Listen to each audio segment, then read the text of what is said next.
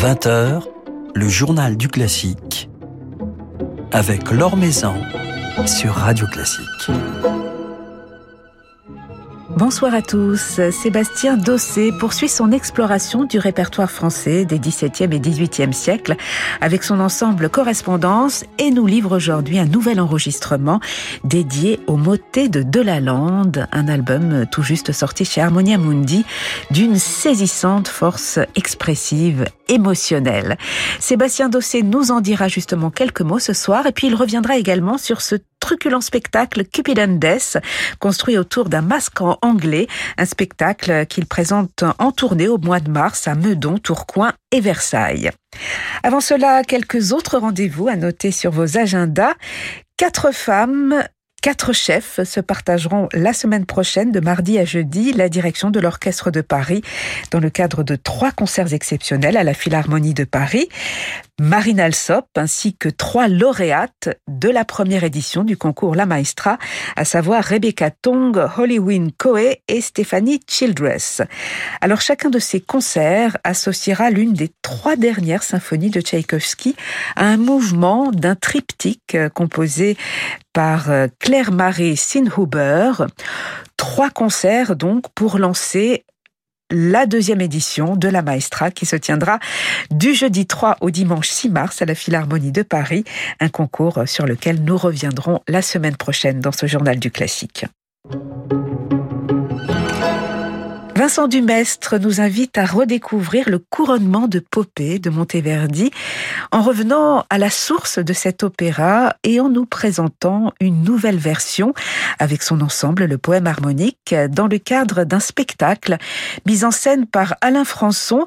Alain Françon qui a conçu pour l'occasion un espace scénique volontairement minimaliste. Et avec de jeunes chanteurs, les chanteurs de l'Académie de l'Opéra national de Paris.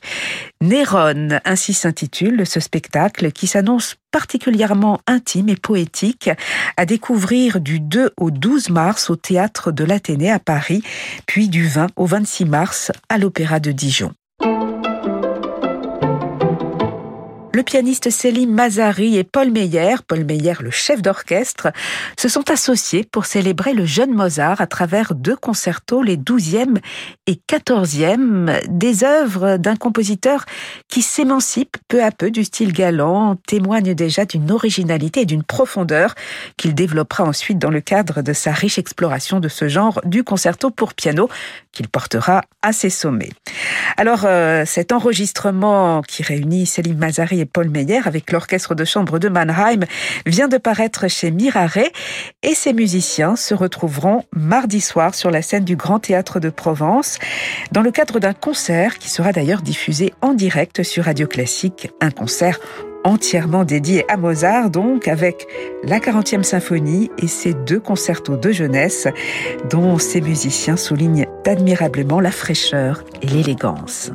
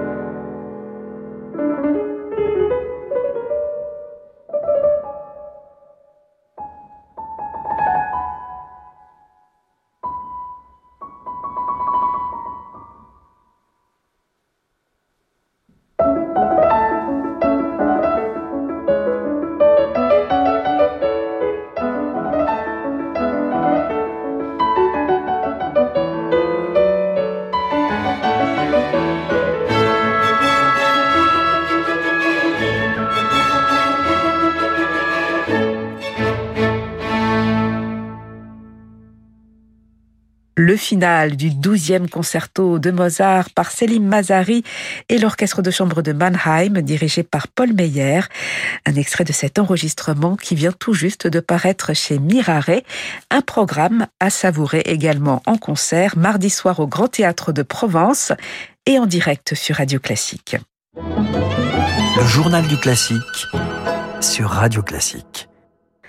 Du masque anglais au grand motet français, Sébastien Dossé et son ensemble correspondance nous enchantent en ce moment, jongle entre l'espièglerie, le rire et l'émotion sur scène et au disque, avec donc la poursuite de la tournée de ce formidable spectacle Cupid and Death, et puis la publication toute récente chez Harmonia Mundi d'un bouleversant enregistrement dédié au grand motet de Delalande. Sébastien Dossé est justement notre invité ce soir. Bonsoir. Bonsoir. Alors on, on rit beaucoup, se délecte avec ce spectacle Cupid and Death. Et puis, les larmes nous viennent à l'écoute de certaines plages de ce magnifique enregistrement consacré à, De. Qu'est-ce qui est le plus difficile, le plus complexe, quelque part, pour des musiciens Faire rire ou, ou faire pleurer? Alors, on a plus l'habitude de faire pleurer les gens que de les faire rire. Donc euh, c'était intéressant justement avec le petit le petit masque qu'on a monté avec euh, Yoss et Emily Wilson d'analyser un petit peu les mécanismes du rire et du rapport qu'a la musique avec euh, le théâtre pour faire rire les gens. Et je pense que c'est ce qui a fait beaucoup l'intérêt et puis le sel de ce projet euh, pour le public, mais aussi pour les musiciens, de, de, de, de comprendre euh, comment on peut faire rire un enfant, même sans la compréhension du texte, même sans la compréhension des mots. Et ça, je dois, dire que c'est assez jouissif pour nous aussi sur scène, euh, parce que tous les musiciens sont présents sur scène, euh, d'entrer de, de, un peu dans ces mécanismes-là. Mais c'est vrai que quand on ouvre une, une, belle partition pleine de dissonances, et on sait déjà quel, quel, quel, quel bonheur ça procure aussi euh, de l'autre côté du spectre des émotions. Voilà, et ces émotions ce sont celles de De La Lande. De La Lande qui s'inscrit parfaitement dans, dans le parcours euh, de correspondance qui explore ce répertoire français des 17e et 18e siècles. Qu'est-ce qu'il représente justement dans, dans, votre répertoire, dans votre univers musical euh, de La Sébastien Dossé? Bah, Je crois, comme vous dites, euh, c'est cette, musique française du 17e, du 17e siècle et, notamment la musique sacrée, c'est comme un peu le sillon principal dans lequel on évolue. Parce qu'après Boessé, Dumont, Charpentier euh, et beaucoup d'autres qui sont plutôt sur les deux premiers tiers du XVIIe siècle. Là, on arrive à une nouvelle étape presque, parce qu'à partir de 1683, la lande prend, on, pourrait dire, prend un peu toute la lumière de la, musique sacrée en France à cette époque-là, parce qu'il devient la figure centrale de la chapelle royale, et la manière dont lui euh, transforme ce langage, dont il, il, intègre la dimension orchestrale, une dimension chorale beaucoup plus euh, travaillée et riche. Voilà, je pense que ça donne quelque chose de probablement plus dramatique euh, plus théâtral, plus rhétorique, et forcément avec une émotion qui, qui s'intensifie encore.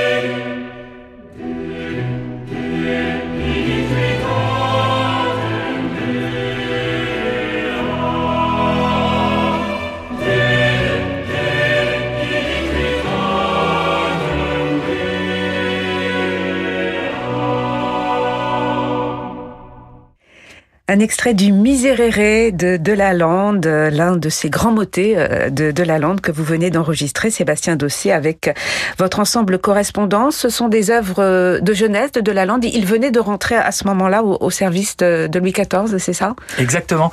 La musique de Louis XIV, elle est organisée en trois grands corps. Il y a la chambre, il y a l'écurie et il y a la chapelle. Et euh, cette chapelle, elle est organisée avec euh, un certain nombre de musiciens qui travaillent par quartier, c'est-à-dire par période de trois mois. Et Louis XIV, qui avait eu à son service deux grands maîtres, euh, qui étaient Pierre Robert et Henri Dumont, euh, en 1683 décide de renouveler un petit peu cette équipe-là et d'inviter peut-être de la musique plus moderne, de faire confiance peut-être à davantage à de jeunes compositeurs. Et le concours qui est organisé en, en 83 réunit les sommités du monde de l'époque, dont Marc-Antoine Charpentier, qui malheureusement n'ira pas jusqu'au bout de ce concours.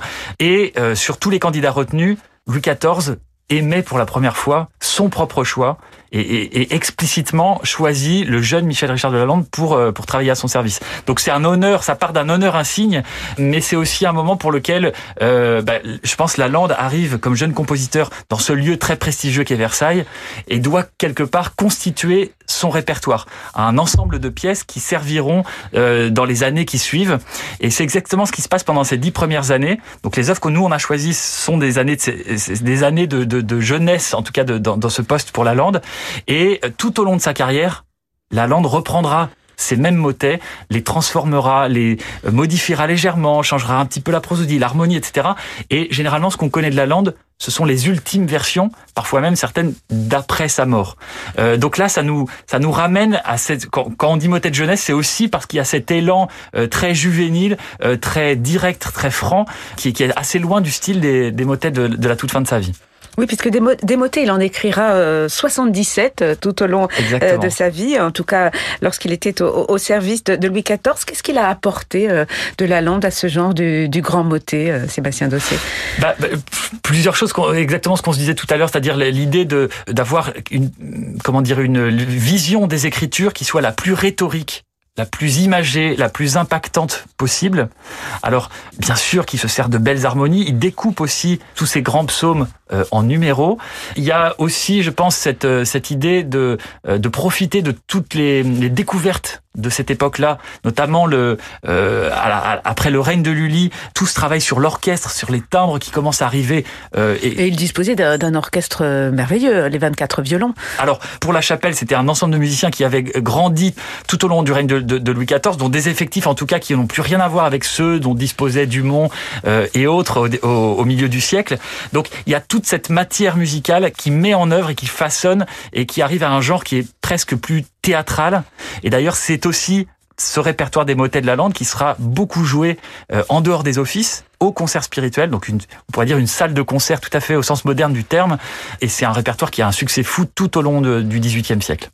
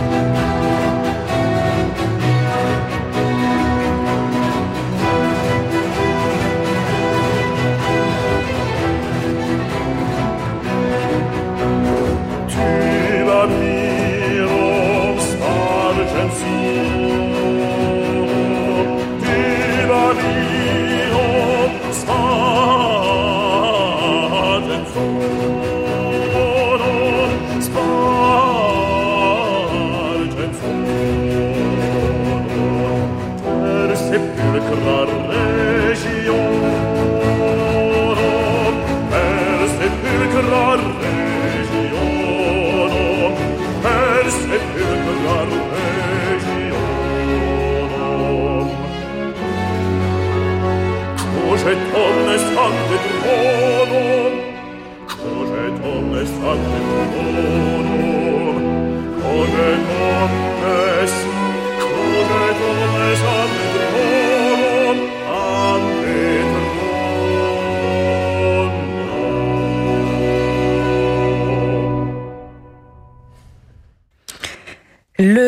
Dies de Delalande qui ouvre votre album Sébastien Dossé avec l'ensemble Correspondance est une œuvre d'une incroyable force émotionnelle. Vous évoquiez tout à l'heure la dimension euh, théâtrale justement de, la musique de Delalande. C'est une œuvre composée pour, euh, pour des funérailles royales et qui a beaucoup été utilisée d'ailleurs en, cette période. C'est la fin du règne de Louis XIV, une période très endeuillée. Et, ce Dies Irae a accompagné de, de nombreuses funérailles finalement. En fait, je pense qu'en entendant les premières notes de ce de ce motet, euh, il y, a, à la fois une idée très forte. Euh, on voit des images, euh, on est propulsé dans un monde, et donc je, je, je crois que le, le succès de cette œuvre-là, il vient beaucoup de ce côté purement instinctif et visuel dans lequel on est tout de suite euh, propulsé. Et puis peut-être la deuxième chose, et je trouve que c'est peut-être ce qui réunit un peu toutes les pièces de ce programme, c'est l'idée de d'une musique qui soigne, une musique qui console, une musique qui euh, euh, qui reconstruit. Et je crois que c'est exactement ce qui réunit ces trois grands motets, c'est qu'on sent vraiment ça. Alors nous, peut-être d'autant plus parce qu'on l'a enregistré dans, dans cette euh, étrange période et qu'on s'est tous retrouvés euh, en plein milieu de, des confinements, etc., euh, dans la belle salle de l'Arsenal à Metz pour enregistrer cette musique complètement divine.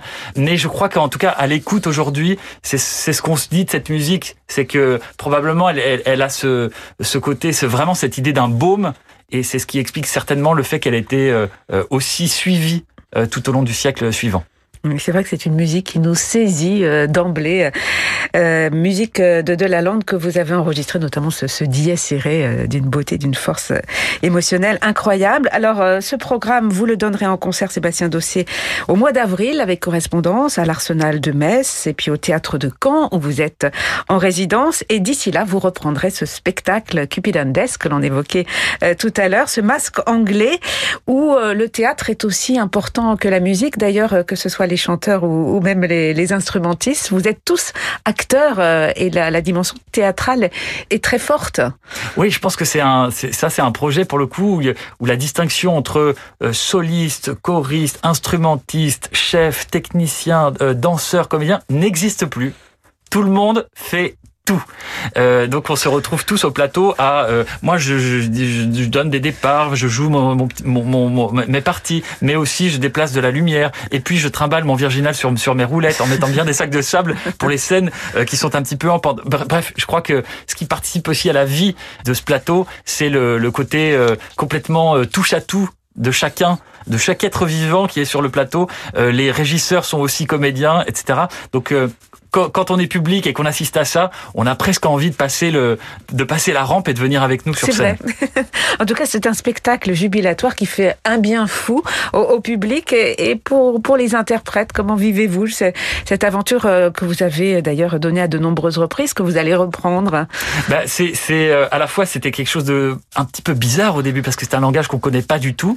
Euh, donc on a on a mis un petit peu de temps à entrer vraiment dedans. Mais je dirais que maintenant, on va mettre une petite dose de liberté absolue parce que je crois que le, le, aussi de jouer tous par cœur nous aide vraiment à ça, nous engage à ça. Euh, aussi pour les instrumentistes de se retrouver euh, euh costumés, maquillés et de devoir faire les fous euh, comme les comme les comédiens nous donne une certaine part de liberté.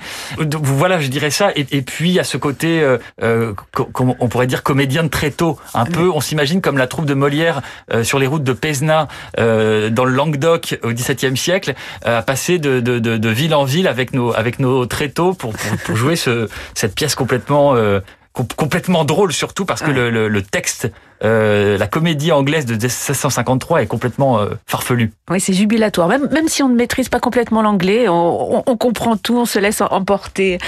Et vous allez reprendre les routes, Sébastien Dossé, avec euh, vos complices de correspondance, les chanteurs et musiciens. Vous serez à Meudon le 9 mars, puis à Tourcoing, à l'atelier lyrique de Tourcoing le 19 mars, et à l'Opéra Royal de Versailles les 26 et 27 mars. Et puis vient de paraître ce merveilleux enregistrement dans un style complètement différent des grands motets de Delalande chez Harmonia Mundi. Merci beaucoup Sébastien Dossé d'être passé nous voir. Merci à vous.